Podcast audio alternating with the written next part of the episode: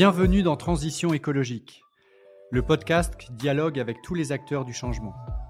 Je m'appelle Pascal Canfin, je suis député européen et je préside la commission environnement du Parlement européen.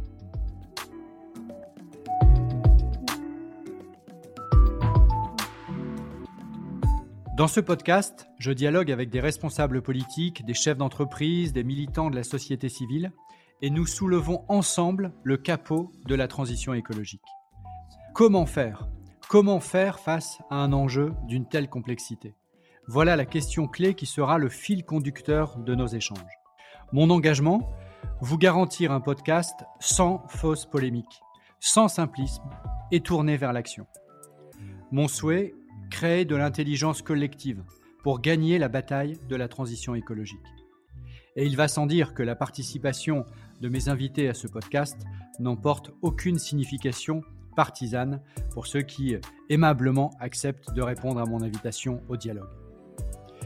Je remercie le groupe Renew Europe pour le soutien apporté à la réalisation de ce podcast.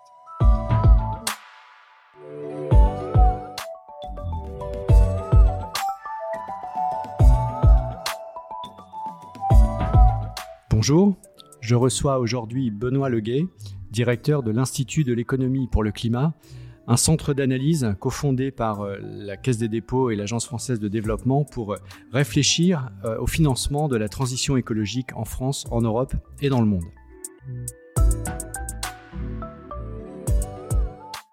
Bonjour Benoît Leguet. bonjour Pascal Canfin.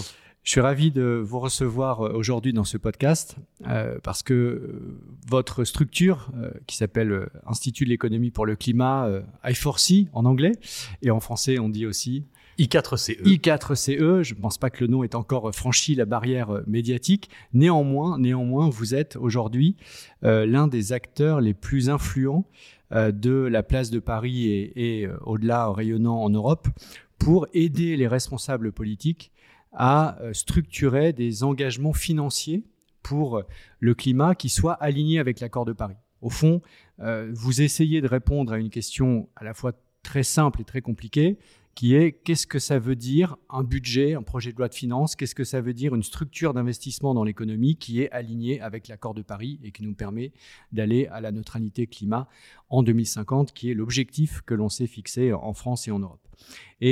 Il se trouve que nous avons régulièrement échangé sur ce sujet dans le cadre évidemment de mes fonctions européennes, mais aussi de la construction du programme euh, présidentiel euh, français, et vous l'avez fait évidemment de votre côté de manière totalement transpartisane, pour irriguer de vos analyses euh, les réflexions des responsables politiques. Donc l'occasion de ce podcast, c'est de soulever le capot et de regarder ce que veut dire pour vous un investissement, une structure d'investissement dans l'économie, un budget aligné avec l'accord de Paris.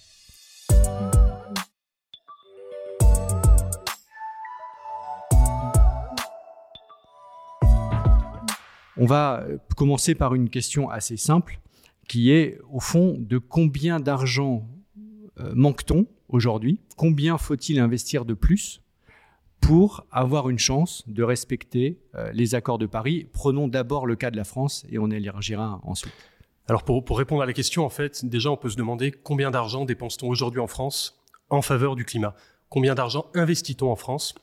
Puisque finalement, pour atteindre la neutralité carbone à horizon 2050, il va falloir investir dans des logements bas carbone, de la mobilité bas carbone, de l'agriculture bas carbone, et en même temps, tout ça résilient au changement climatique.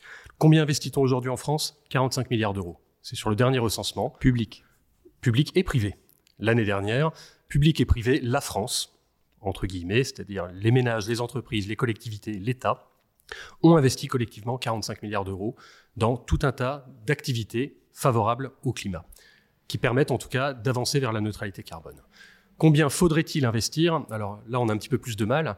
On essaye de répondre à la question combien faudrait-il investir pour tenir les objectifs de neutralité carbone à horizon 2050 On n'arrive pas à trouver des chiffres sur l'ensemble de l'économie, mais sur tout ce qui est rénovation des logements, mobilité, bas carbone, tant du côté des infrastructures que des véhicules, et production d'énergie centralisée, c'est-à-dire l'électricité, la chaleur, le gaz renouvelable, on arrive à estimer qu'il manque aujourd'hui à peu près une quinzaine de milliards d'euros d'investissement public et privé.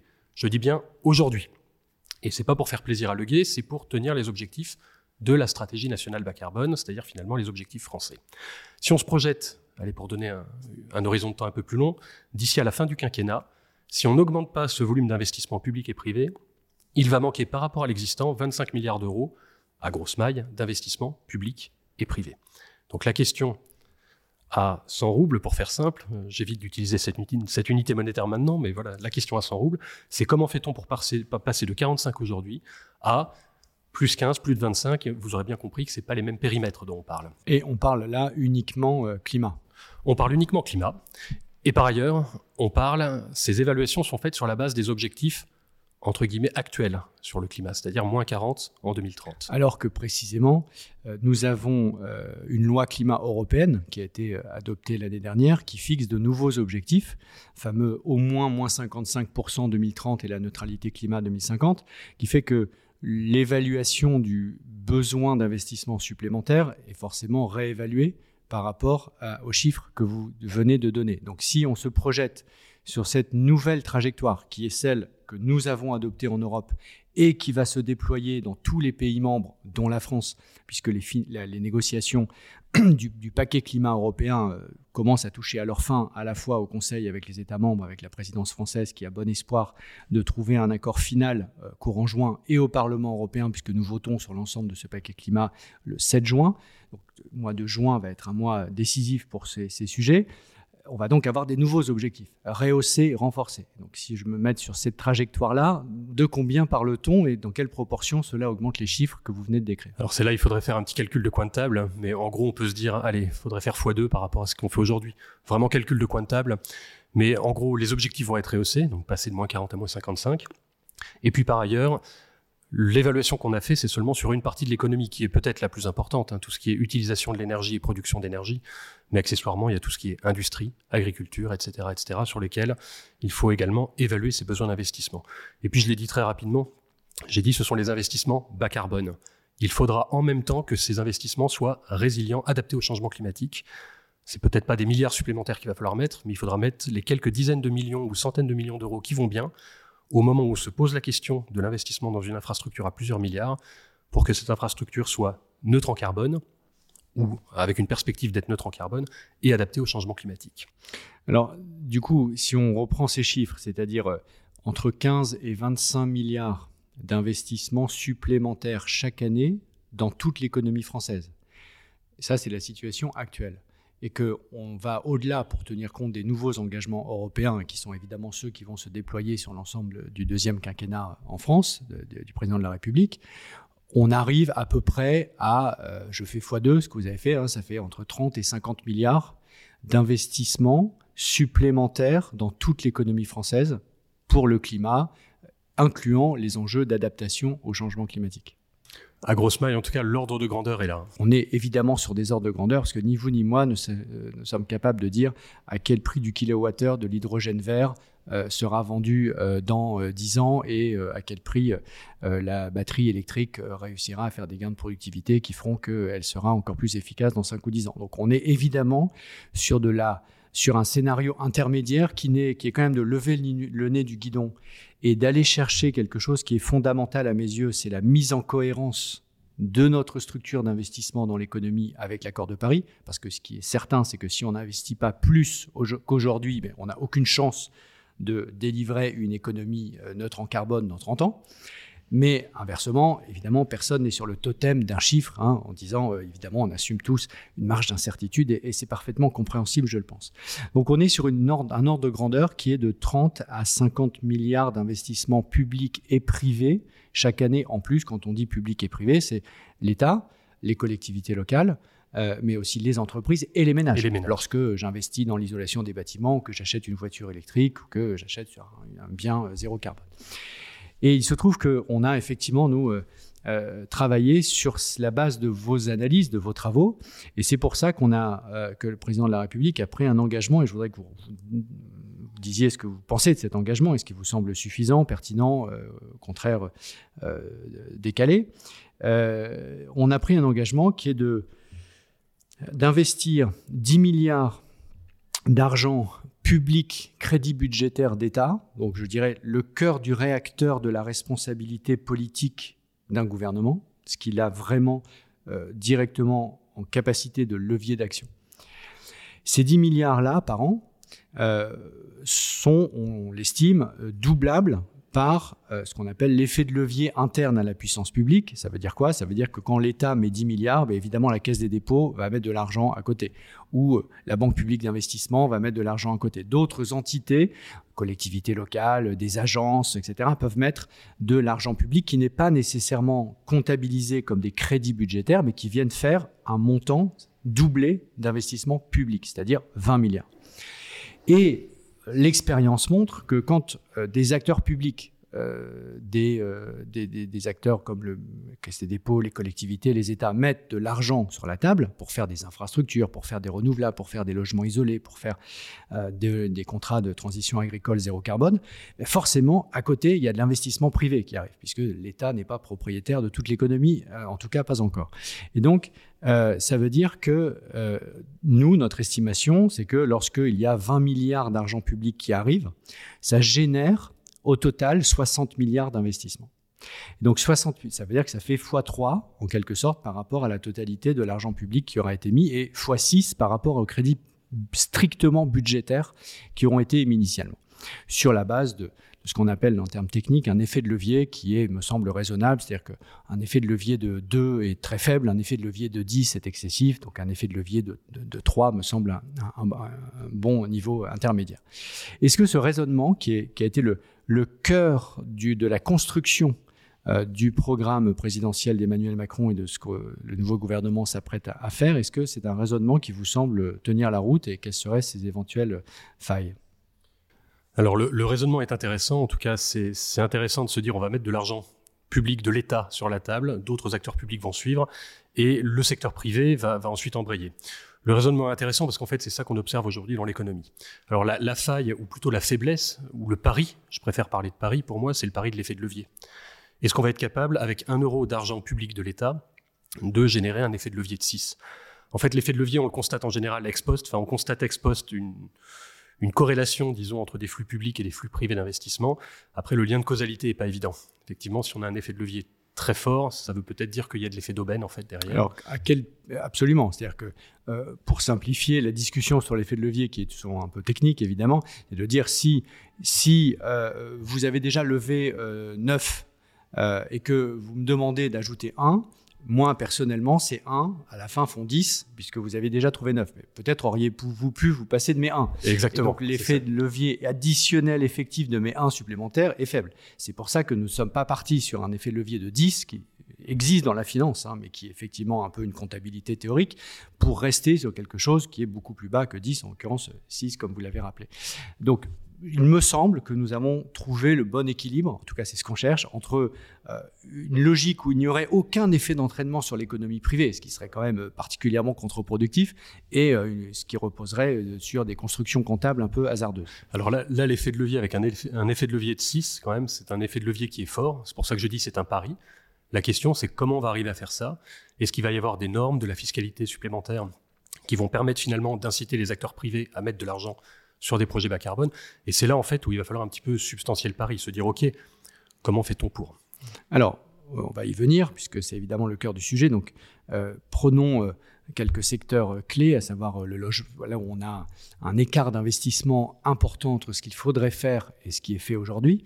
donc, logement, mobilité, agriculture. Prenez par quoi vous voulez commencer et, et dites-nous quel chemin reste à parcourir de manière sectorielle en termes d'investissement supplémentaire pour gagner cette bataille? Alors c'est là justement où, euh, en fait, quand on regarde secteur par secteur, typiquement, on voit que l'effet de levier n'est pas forcément le même. Typiquement, si on va parler d'infrastructures de transport, là, il y a beaucoup d'argent public, relativement peu d'argent privé. Sur les véhicules, par contre, les véhicules automobiles, par exemple, beaucoup d'argent privé, relativement peu d'argent public. Donc en fait, il faut voir secteur par secteur quel est l'effet de levier. Une fois qu'on a vu, disons, l'effet de levier au niveau, au niveau macro. Euh, moi, il y a un truc, il y a peut-être quelque chose qui me semble le plus important là-dedans. Vous l'avez dit, quand, quand, la, puissance publique met de l'argent, ce qu'on voit, c'est que les privés mettent de l'argent aussi. Et en fait, ce qui me semble important là-dedans, c'est pas tellement les 10 milliards par an supplémentaires, etc. C'est surtout de donner de la visibilité au secteur privé, qui va mobiliser l'essentiel du financement. Enfin, l'essentiel de l'argent va quand même être mobilisé par le secteur privé. Il faut leur donner de la visibilité pour qu'ils s'engagent, entre guillemets, dans la transition. C'est-à-dire finalement leur dire, OK, nous, État, nous allons mettre tant d'argent public sur la table pendant tant d'années, nous allons finalement avoir une trajectoire de dépenses publiques, pas pour le plaisir de dépenser de l'argent public, mais bien pour générer un changement dans l'économie. Et donc donner de la visibilité au secteur privé en leur disant on va mettre tant d'argent public pendant tant d'années. Si moi j'étais un agent du secteur privé, un, industriel ou etc., je me lancerais en me disant tiens, je ferai mon business plan sur ces bases en disant tiens, est-ce que ça vaut le coup de changer ma chaîne de production? Est-ce que ça vaut le coup d'investir dans la formation de mes salariés, etc. Est-ce que finalement, je crois à cette trajectoire Si je constate que l'État met de l'argent sur la trajectoire, j'aurais tendance à dire qu'il y croit. En tout cas, c'est une bonne façon de montrer qu'on y croit. Alors, je partage cette analyse et ça appelle deux réponses de ma part ou deux commentaires. La première, c'est que nous allons effectivement travailler à, une loi de programmation euh, climat qui va euh, donner la, prévisibilité que vous venez d'évoquer, parce qu'elle me semble absolument fondamentale, parce qu'effectivement, si je suis un investisseur privé, euh, une entreprise privée dans le domaine de l'énergie, des transports ou autre, euh, je peux dire si je ne suis pas accompagné par la puissance publique euh, dans deux ou trois ans, je ne sais pas ce qui se passe parce que certes cette année ça fonctionne, mais dans trois ans je ne sais pas, eh bien je n'y vais pas moi-même. Donc c'est absolument fondamental. La première réponse c'est la loi de programmation climat. La deuxième réponse c'est ce qu'on fait au niveau européen, puisque les investissements dans des grandes infrastructures de réseau, dans des milliers de bornes de recharge électriques, dans de l'hydrogène vert, dans la capacité de production d'électricité zéro carbone, tout ça est aussi lié à des politiques européennes. Et là, pour le coup, les politiques européennes sont très très très prévisibles au sens où le Green Deal est en train de se déployer et euh, ne serait-ce qu'encore il y a quelques jours, la Commission européenne a proposé, et nous allons le faire euh, très très vite au Parlement européen, de rehausser encore davantage que prévu l'objectif d'énergie renouvelable pour le passer. Aujourd'hui, nous sommes à 22, l'objectif initial était 30, puis ça a été 40, et maintenant c'est 45 de la totalité de l'énergie consommée en Europe en 2030 qui sera euh, à partir d'énergie produite à partir de renouvelables. Ça veut dire que euh, plus la réforme du marché du carbone, plus la réforme du standard CO2 des voitures, demain des camions, etc., euh, etc., c'est les fameuses 50 lois du Green Deal en Europe. Il me semble qu'un acteur économique qui aujourd'hui fait le pari que tout ça ne va pas se faire, que tout ça n'existera pas, que le prix du carbone ne sera pas dans la durée comme il l'est aujourd'hui autour de 80 100 euros la tonne de CO2, etc., pense qu'il fait un pari extrêmement risqué. Et, c'est ça le cœur du réacteur du changement, c'est d'inverser les anticipations et que les acteurs économiques se disent non plus euh, bah, attendons de voir si vraiment ça devient sérieux, mais euh, c'est en train de devenir sérieux. Si je ne fais pas partie du train qui avance, je vais être largué. C'est ça la, double réponse qu'on peut faire à votre interrogation euh, tout à fait légitime. Et puis après, il y a un secteur, alors c'est pas tellement un secteur, mais on l'a pas mentionné, mais je voudrais le mettre sur la table tout de suite, c'est celui des collectivités territoriales. Alors, en France, en tout cas, l'essentiel de l'investissement public, c'est les collectivités territoriales. La question, pareil, c'est comment fait-on pour accompagner ces collectivités qui vont faire l'investissement public? Dès demain qui va nous permettre d'atteindre la neutralité carbone et accessoirement d'être adaptées au changement climatique puisqu'elles sont vraiment en première ligne. Quels sont leurs moyens De quoi ont-elles besoin Et comment fait l'État pour les accompagner? Donc c'est un petit peu la même question.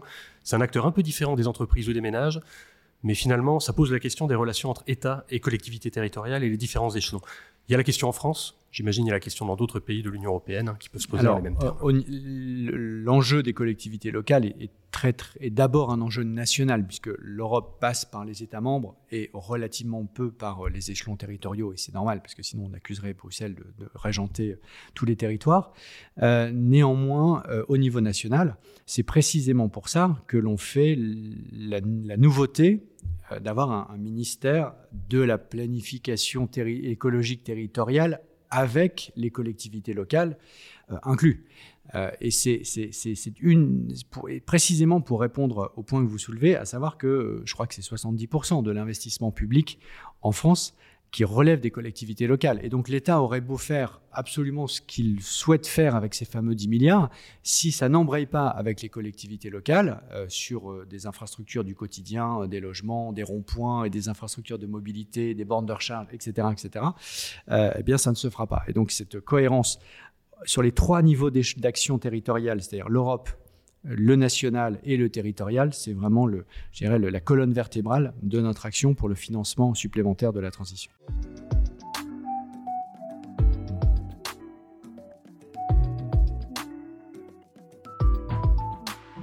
On va peut-être parler d'un mot de logement, puisque c'est un des sujets sur lesquels on est encore euh, en retard par rapport aux objectifs qu'on s'est fixés. Et euh, je serais curieux de savoir comment vous, vous évaluez euh, le besoin d'investissement supplémentaire, mais la méthode pour y arriver. C'est-à-dire, est-ce qu'aujourd'hui, la méthode qui est suivie par le gouvernement précédent a été la bonne et qu'est-ce qu'il faudrait éventuellement changer?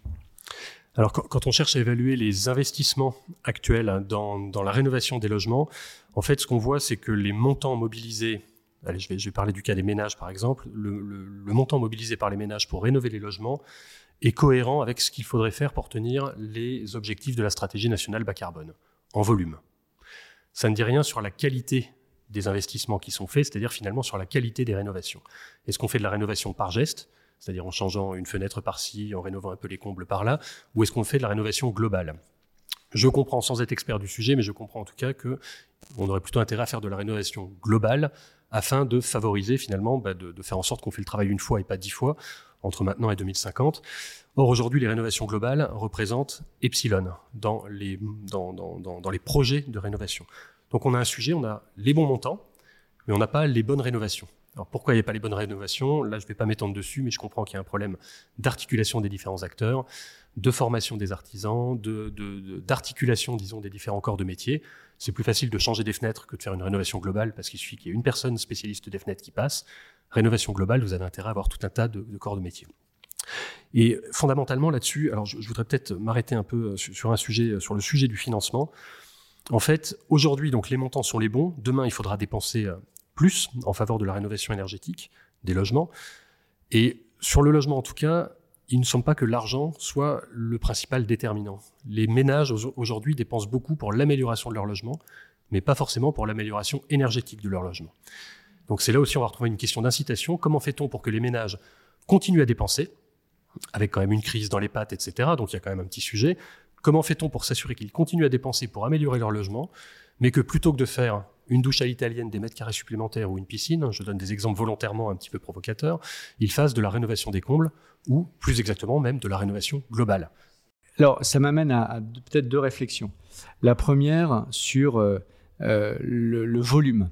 Ça fait plusieurs fois que vous dites quelque chose qui est très intéressant et qui, je pense, n'est pas suffisamment euh, relevé dans le débat public, et je le formule à ma façon et vous me dites si, vous, confirmez cette approche, à savoir, aujourd'hui, nous investissons au moment où on parle, et notamment grâce au plan de relance euh, européen et français, nous investissons pour la première fois autant qu'il le faut dans l'économie pour tenir nos objectifs climatiques. Au moment où on parle. À savoir que euh, si euh, demain nous continuons à investir le même montant, eh bien, nous raterions la marche qu'il faut continuer à franchir. Et nous avons franchi une marche collectivement pas seulement l'État, collectivement, et nous investissons aujourd'hui beaucoup plus qu'hier dans la transition écologique, y compris bien évidemment l'investissement privé. Euh, alors on investit plus qu'hier, oui. Est-ce qu'on investit assez pour tenir les objectifs climat? Il faudra attendre un petit peu, enfin voir, euh, voir un petit peu dans la durée. Mais en fait aujourd'hui, oui, le plan de relance. Alors s'il y a un, bon, un bon côté au plan de relance, c'est peut-être de nous avoir rapprochés finalement de nos objectifs climat.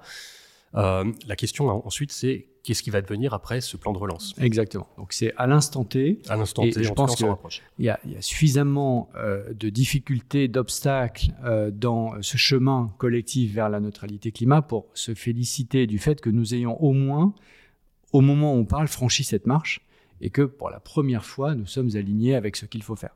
Mais encore une fois, si nous nous contentions de continuer à faire ce que nous faisons aujourd'hui, alors très très vite, nous serions de nouveau désalignés, bien évidemment. C'est pour ça qu'il faut accélérer, c'est ce que je disais tout à l'heure, avec les 60 milliards d'investissements supplémentaires chaque année, publics et privés dans l'économie.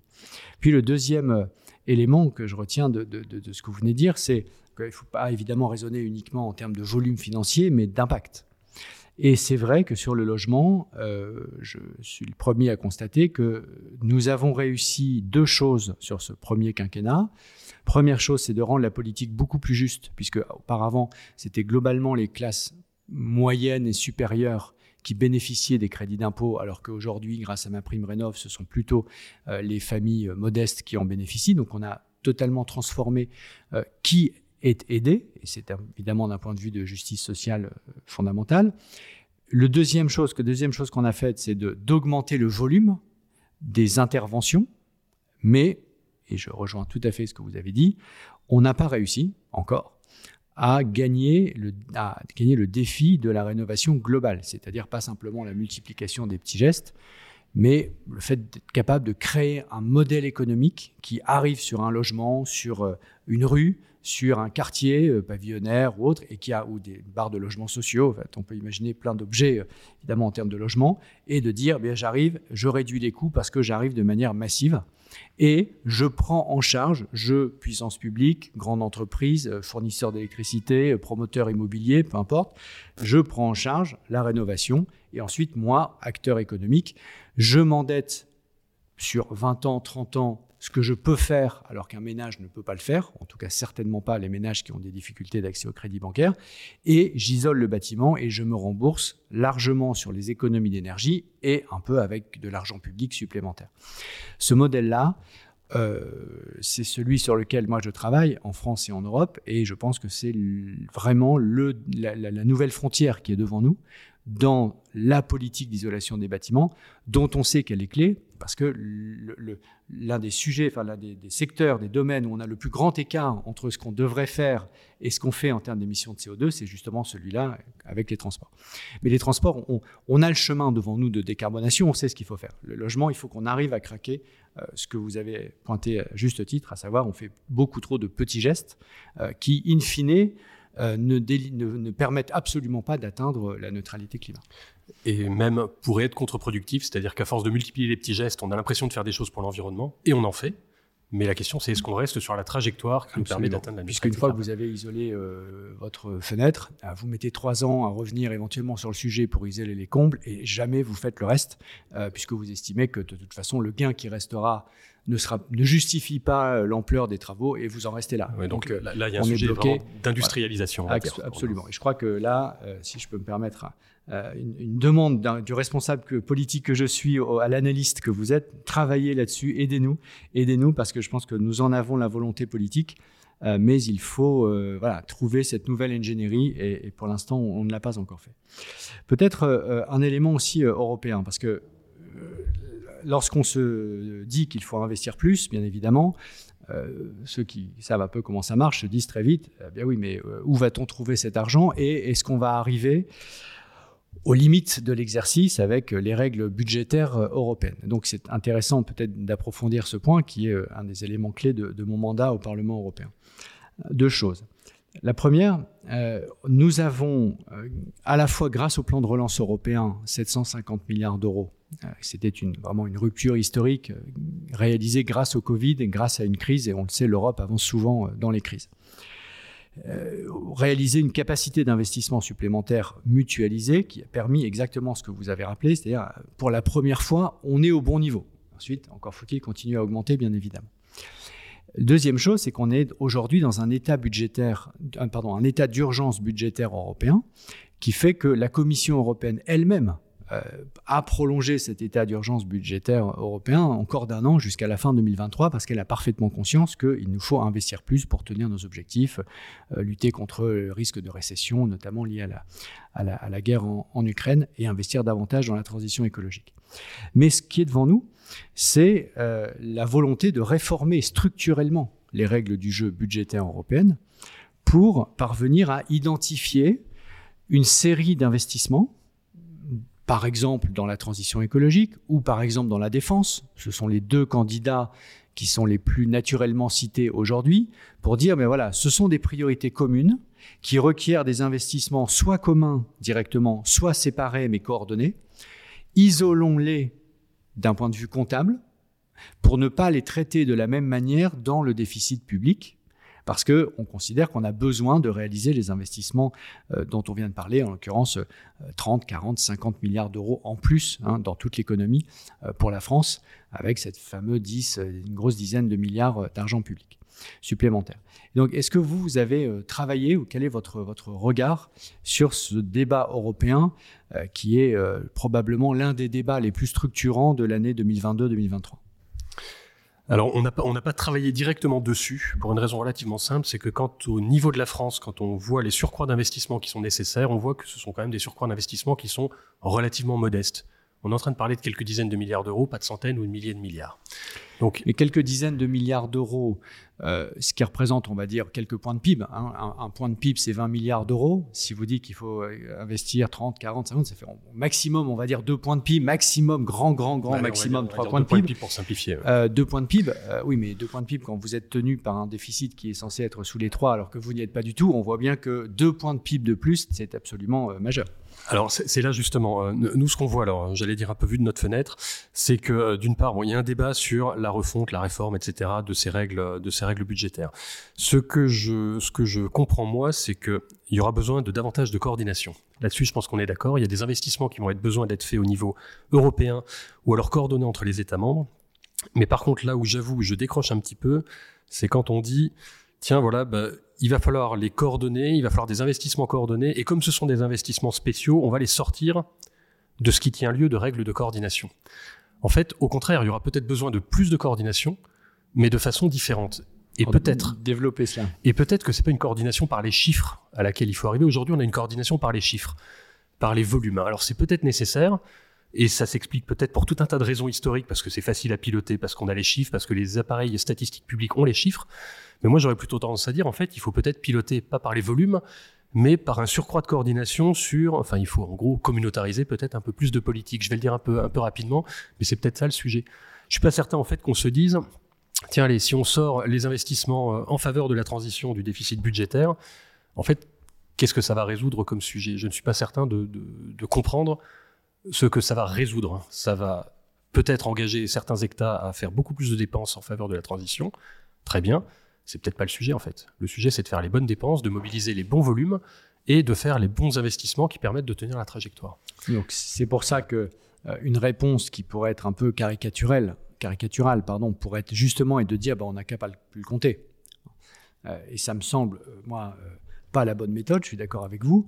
En revanche, il faut qu'on arrive à se mettre d'accord sur un montant maximum de dépenses qui fait l'objet d'un euh, traitement spécifique et coordonné. C'est-à-dire qu'on regarde ce que l'État membre va faire pour éviter le tout et n'importe quoi, euh, et on va lui dire, bah, dans une liste de dépenses qui est jugée par tout le monde comme étant pertinente, alors tu peux piocher, et dans une certaine proportion, moi je défends euh, comme proportion un point de PIB, donc l'équivalent de 20 milliards d'euros pour la France, alors il y a un traitement spécifique, c'est-à-dire que cet argent-là, on considère que tu investis pour le climat, tu investis dans notre objectif commun, à savoir la neutralité climat 2050. Ça ne t'exonère pas d'autres euh, éléments de politique budgétaire, d'un minimum de, rigueur et de discipline pour tenir les objectifs euh, budgétaires globaux, mais sur cette partie-là, euh, il y a une exception à la règle. Ça, je pense que c'est nécessaire parce que si on ne le fait pas,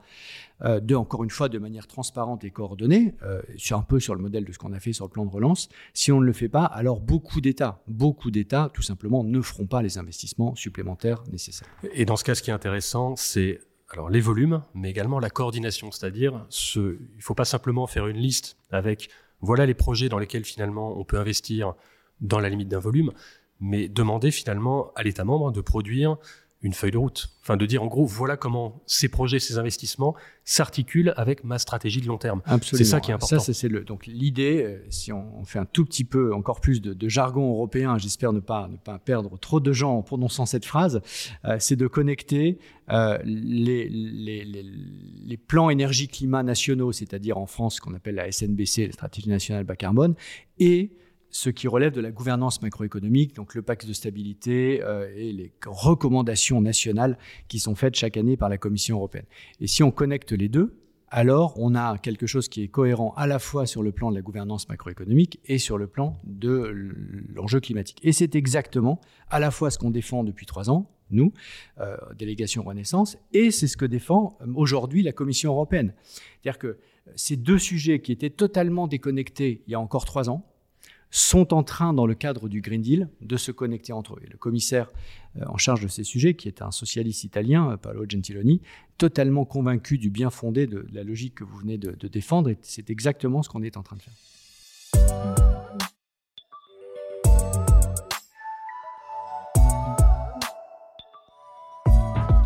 Peut-être un mot maintenant sur euh, l'agriculture, parce qu'on a, on a parlé logement, on a parlé mobilité, on a parlé des grands chiffres financiers, mais il y a un secteur qui n'est pas peut-être très très important en termes de volume financier, vous nous le direz, mais quand je, regarde vos, calculs et vos tableurs Excel, c'est pas nécessairement le, secteur qui est le plus gourmand en financement. En revanche, c'est un secteur qui fait beaucoup parler de lui et qui a un enjeu très très important euh, rapporté aux, aux, enjeux climatiques, à la fois parce qu'il est le premier à en souffrir. Hein. Nous sommes dans une période de sécheresse en France. Les agriculteurs sont obligés d'arroser du blé alors qu'ils ne l'avaient jamais fait, jamais fait dans certaines régions françaises jusqu'ici. Donc on voit bien que le choc climatique est en train de rattraper très très vite les rendements. Euh, et en même temps, on a besoin que cette agriculture évolue vers des modèles productifs euh, plus alignés avec les attentes sociétales, que ce soit sur le climat, la nature, les pesticides, etc. donc, euh, dans vos travaux à IFORCI, à l'Institut de l'économie pour le climat. Qu'est-ce que vous avez comme recommandation aux responsables politiques que nous sommes sur un sujet qui est toujours compliqué, toujours compliqué, qui est la transition agroécologique?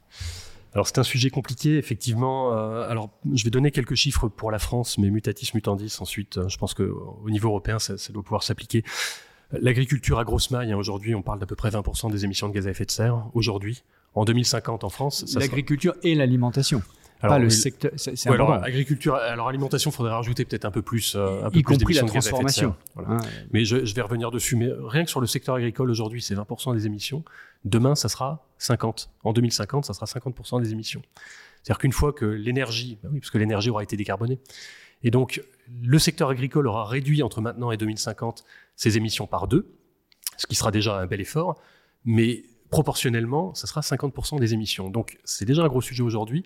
Demain, ça sera un, encore plus gros sujet. Et du coup, la géographie des émissions va changer. Il y aura peut-être plus d'émissions à l'ouest que, euh, que dans le reste de la France, par exemple. Si en tout cas la structure... À l'ouest de la France. À l'ouest de la France, en Bretagne, Je parle de la France, en Bretagne. Une grande région agricole.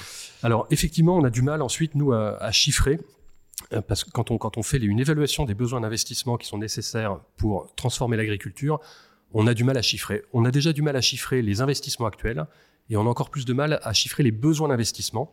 Tout simplement parce que quand on lit les documents stratégiques de l'État français, donc la stratégie nationale bas carbone notamment, on n'arrive pas à comprendre quels sont les besoins d'investissement qui sont liés à cette stratégie nationale bas carbone. Alors du coup, on a procédé, c'est un problème, euh, j'allais dire, euh, enfin, de compréhension des documents, de, de caractère un peu opérationnel des documents, donc c'est peut-être aussi quelque chose à réfléchir dans le cadre de la prochaine mouture de la stratégie nationale bas carbone. c'est tout l'enjeu d'avoir une planification écologique digne de ce nom, c'est-à-dire pas simplement un document qui sort euh, de temps en temps euh, des placards avec un peu de poussière et qu'on remontre, mais qui au fond n'est le guide de personne, qui s'appelle la stratégie nationale bas carbone, à un document très opérationnel avec des plans d'investissement associés. Exactement. Et c'est absolument ce que l'on défend et en France et en Europe. Et alors du coup, sur, l'agriculture, du coup, on a une approche un peu différente. On s'est amusé, entre guillemets, on a des amusements euh, vraiment très intéressants, on s'est amusé à regarder la, ferme France, agriculture, alimentation, d'un point de vue flux financier. Nous, notre cam, encore une fois, c'est l'alignement des flux financiers. Donc, on regarde, on compte les milliards d'euros. La France, c'est 320 milliards de flux financier annuel. La France agricole, agricole et agroalimentaire. Ces 320 milliards, en gros, c'est 40 milliards d'investissements, 30 milliards de subventions, exonérations et 250 milliards de revenus des agriculteurs par qui sont liés consommation. par notre consommation. Et donc, quand on, quand on décompose hein, finalement ces 320 milliards, déjà on voit 320 milliards, c'est un gros point de PIB. Hein. Euh, 10, pardon, 10 gros points de PIB. Enfin, c'est alors, je suis très mauvais en maths, mais ça, 15. ça fait, non, c'est pas tout à fait 15, mais ça, mais en tout cas, allez, on va dire 15, allez, pour faire simple. Donc, c'est quand même un peu, un peu mouse costaud. Et puis, quand on voit cette décomposition, 320, c'est 40 plus 30 plus 250, on voit tout de suite les trois défis qu'il y a. Sur les 40 milliards, comment faire en sorte que les investissements dans l'agriculture soient des investissements qui sont durables, enfin, qui nous amènent vers une agriculture durable? Aujourd'hui, ce n'est pas le cas. C'est ce qu'on observe. Et par ailleurs, les intentions des financeurs ne sont pas forcément explicites en termes de durabilité. Donc là, il y a un sujet de transparence, de comment on fait pour s'assurer que les investisseurs, les financiers investissent de façon explicite vers l'agriculture durable. Aujourd'hui, j'allais dire, dans le meilleur des cas, ils le font par hasard. Enfin, j'espère que c'est à peu près clair. Et sinon, ils le font pas. Et aujourd'hui, l'essentiel des financements, c'est quand même du pas durable, entre guillemets. La difficulté supplémentaire, je reviendrai dessus, il n'y a pas de définition de ce qu'est une agriculture durable. Hein. donc ça, c'est un petit, un petit problème. Euh, statistique, nous on a du mal à, définir ça. Et, c'est notamment un des enjeux de la fameuse taxonomie européenne, c'est que nous avons couvert quasiment la totalité de l'économie, sauf, sauf l'agriculture. Parce que c'est très compliqué, et c'est politiquement extrêmement sensible. Et comme nous n'avons pas encore totalement franchi l'étape du gaz et du nucléaire, tant que cette étape-là n'est pas franchie, la volonté politique d'aller sur l'agriculture est, très relative du côté de la Commission. Voilà, mais l'agriculture, enfin, qu'est-ce que c'est que l'agriculture durable? Est-ce que c'est du bio? Est-ce que c'est de l'agriculture de conservation? Est-ce que c'est du vegan, etc. Et puis là, après, on peut en fait faire en fonction de ses préférences de consommation. Bref, il n'y a pas de bonne réponse, mais il faut en trouver une collective. Donc les 40 milliards, déjà, s'assurer que les investissements de demain sont euh, compatibles avec la neutralité carbone et l'adaptation au changement climatique. Deuxième volet sur les 30 milliards de subventions et exonérations. Là, on parle de politique publique. C'est comment s'assurer que le plan stratégique national, finalement, la politique agricole commune, soit alignée avec les objectifs climatiques. Je mets que climat, hein, mais nous, dans nos travaux, en fait, on parle d'agriculture durable, hein, pas que climat. Deuxième défi. Et puis le troisième défi, c'est les 250 milliards de revenus des agriculteurs. Comment fait-on pour que les préférences des consommateurs s'orientent vers des produits durables? Voilà, trois grands champs finalement d'analyse, de, politique publique. Il y a des leviers. Euh, il y a des leviers sur lesquels les économistes peuvent certainement être utiles. Il y en a d'autres sur lesquels il y a peut-être d'autres sciences humaines et politiques à mobiliser des sociologues, etc. Et puis il y a une question, évidemment, enfin c'est pas qu'une question de, revenus, hein, je parle de revenus de façon très désagrégée, mais finalement, euh, bah, tous les, nous ne sommes pas tous égaux devant notre assiette. Voilà, on va dire ça comme ça, c'est-à-dire que tous les consommateurs n'ont pas forcément les moyens d'acheter de la, de la nourriture durable, et donc ça pose aussi une question comment fait-on pour accompagner les ménages si on veut que les ménages fassent, euh, transforment leurs préférences pour acheter des produits durables Comment fait-on? Il y a un surcoût. Comment fait-on Alors, euh, peut-être deux, trois éléments de réponse euh, en complément des chiffres euh, fondamentaux que vous venez de donner. D'abord, la politique agricole, la transition agricole, je pense qu'il faut la penser effectivement de la ferme à la fourchette, parce qu'on ne peut pas demander à des agriculteurs de changer leurs pratiques si le principal débouché qui est une coopérative de lait ou une coopérative de blé, puis ensuite le principal transformateur qui peut être euh, des marques de biscuits qu'on a tous euh, en tête ou des marques de jambon, ne leur demande au contraire que de rester sur du calibrage ultra précis qui, si la pomme de terre ou euh, euh, le blé est un tout petit peu décalibré par rapport à l'outil industriel, eh bien à ce moment-là, ça ne rentre pas. Et pour calibrer une pomme de terre au millimètre près, ben, il faut mettre des pesticides, il faut mettre une seule espèce, etc. et tout ça normalise, uniformise. Et l'agriculteur en bout de chaîne, si jamais lui-même veut se décaler, ça veut dire qu'il doit sortir de la totalité de sa chaîne et en, trouver une autre. Et on voit bien que quand on est un acteur économique comme un agriculteur aujourd'hui, en moyenne, euh, qui ne roule pas sur l'or, même si certains sont très riches, la plupart ne le sont pas, et euh, évidemment, ils ne peuvent pas porter ce risque tout seuls. Donc il faut raisonner sur l'ensemble de la filière et il faut raisonner dans ce que moi j'appelle des contrats de transition écologique ou agroécologique, à savoir dans la diversité des modèles que vous avez évoqués, et je crois que c'est très important de le rappeler parce qu'il n'y a pas une seule solution. Parfois c'est trop souvent réduit au bio ou trop souvent euh, au sujet des pesticides, mais il y a d'autres enjeux et vous l'avez dit à travers l'expression euh, agriculture de conservation. L'agriculture de conservation, c'est une agriculture qui fait du zéro labour. Quand vous ne labourez pas, vous ne retournez pas le carbone des sols, donc vous ne libérez pas le carbone des sols, ce qui est très bien pour garder le carbone dans les sols. C'est très bien, sauf que pour ne pas avoir à labourer, il faut désherber. Et pour désherber, il faut des pesticides. Et on voit bien que là, on est pour tous les agriculteurs qui font ça, l'agriculture de conservation, mais on est dans une tension carbone contre pardon, climat contre euh, pesticides, euh, biodiversité. Donc c'est très compliqué. Néanmoins, justement, euh, c'est pas une raison pour pas le faire, ça va de soi, c'est une raison pour aborder cette complexité avec des outils adaptés. Moi, je plaide depuis longtemps pour des contrats de transition agroécologique qui, euh, écosystème par écosystème, filière par filière, coopérative par coopérative, ferme par ferme, euh, se dotent d'un plan ce qu'on évoquait tout à l'heure sur euh, l'aspect macro, mais là, l'aspect très micro, se dote d'un plan pour dire, ben voilà, euh, je vais euh, passer tel investissement du conventionnel à autrement, je vais, voilà ma stratégie pour diminuer mes intrants, voilà ma stratégie pour stabiliser mes rendements tout en étant davantage soutenable dans le plan de mes pratiques. Et en échange de quoi, j'ai un engagement des acteurs privés qui achètent les grandes entreprises de l'agroalimentaire qu'on connaît tous, et j'ai un engagement de la puissance publique à aller dans cette direction. Je crois que c'est la seule façon d'y arriver. Si on le fait de manière purement réglementaire ou par des anathèmes des deux côtés, l'agribashing d'un côté contre les ayatollahs écolos de l'autre, et chacun se renvoyant ses caricatures, on n'y arrivera pas. Donc je crois que c'est vraiment le secteur là aussi, et si je peux aussi me permettre, on a besoin de vous, on a besoin de vos expertises, on a besoin des économistes qui vont travailler la transition manière agricole, de manière très très très micro, de façon à accompagner les acteurs dans une transition qui soit euh, respectueuse de la complexité dans laquelle ils sont.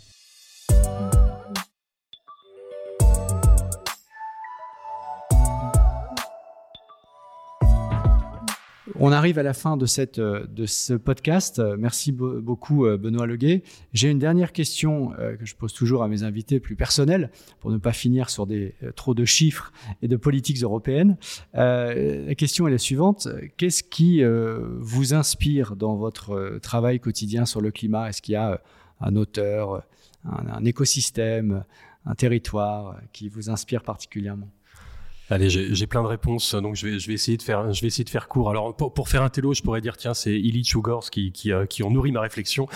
Bon, oui, peut-être, mais en fait, c'est pas ça. Euh, enfin, j'allais dire ma motivation euh, quotidienne hein, dans la transition, c'est finalement de rencontrer des gens, des gens normaux et de faire en sorte qu'ils s'intéressent au climat. Quand je dis des gens normaux, c'est aujourd'hui notre principal sujet. C'est pas le climato-scepticisme, ça, il y en a plus trop. C'est le climato-je m'en foutisme. C'est-à-dire les gens qui se disent oui, oui, le climat c'est important, virgule, mais il y a plein d'autres priorités. Et donc j'y pense et puis j'oublie. Moi, je pars du principe que le climat, c'est tellement important qu'il faut pas arrêter d'y penser et toutes les personnes doivent y penser, que ce soit les ministres des Finances, les gouverneurs de, banques centrales, etc. etc.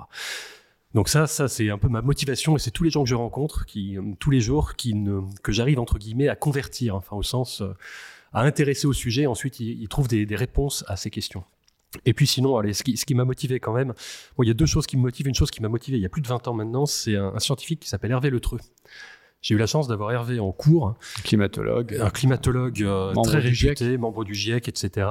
Et Hervé, peut-être à son corps défendant, m'a fait comprendre une chose, c'est que c'était il y a, donc en 2000, euh, on en savait largement assez pour agir.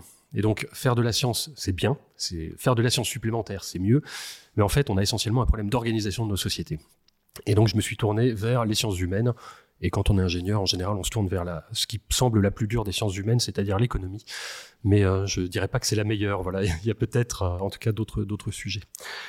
Et puis, allez, un dernier, parce que je pense que c'est important pour les, générations à venir. Euh, un truc plus léger. Euh, Jusqu'à il y a quelques années, je me disais, ça sert à rien de former les tout jeunes aux enjeux environnementaux. Et depuis que j'ai des enfants, j'ai assez euh, radicalement changé d'avis. Et si je peux faire une recommandation d'un artiste que j'aime beaucoup en ce moment, c'est un auteur, chanteur, compositeur, musicien qui s'appelle Aldebert. Et en fait, Aldebert, donc j'imagine vous connaissez, voilà, mais dans chacune, chacun de ses albums, il y a une chanson avec un thème écolo et qui est abordée de façon ludique, pas chiante, mais qui permet de, justement d'aborder les vrais sujets avec les enfants. C'est super. Merci beaucoup, Benoît Leguet.